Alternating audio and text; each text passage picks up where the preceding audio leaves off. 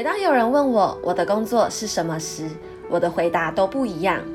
不是因为我一直换工作，而是因为我做事的内容无法用一个职业来表达。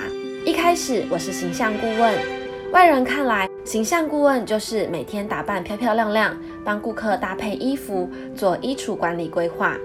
实际上，一位称职的形象顾问要有试判力，在五分钟内判断顾客类型及找出顾客隐性需求，用适合的方式、姿态和不同顾客进行沟通。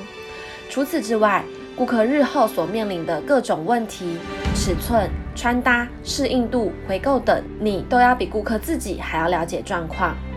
从顾客踏进店里开始，我们要在短时间内让顾客对我们的关系从陌生、防备心到完全的信任，因为我们相信用对的方式沟通交流，顾客才愿意正视自己的问题，并实际做出改变。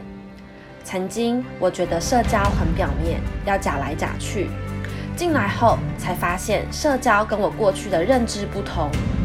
有一次，总裁问我：“你在面对家人、伴侣、朋友和陌生人时，你讲话相处的方式是一样的吗？”这才点醒了我，让我用对的心态去面对不同的人事物。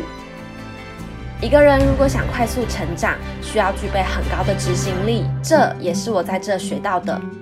总裁让我替公司开设新部门——顾客关系管理。在没有前辈潜力的状况下，我必须自己摸索、测试、讨论、定定新的制度。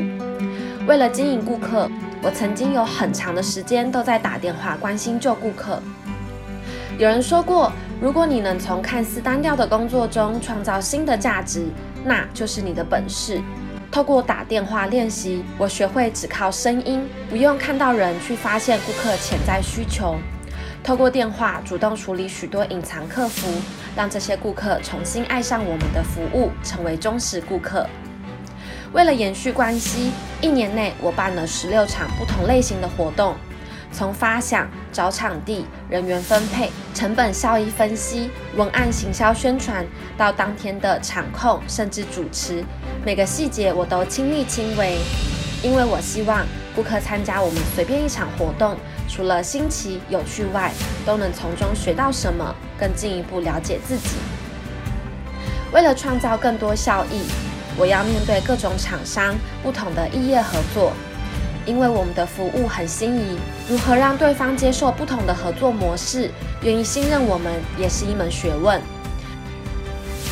有人说天下难有两全其美的方法，但我觉得只要够用心用脑，可以创造出多赢的局面。现在我要将摸索出来的经验制成一套系统，教育给下一代。有人羡慕我工作自由弹性，但你知道自由是什么吗？是自律。所谓的自律，不是时间管理，而是自我管理，是责任。所谓的责任。别人的事就是你的事，别人不做的你能做。所以，如果你问我工作对我来说是什么，我觉得工作就是做任何事的前提都要让自己成长，让公司获利，让顾客满意。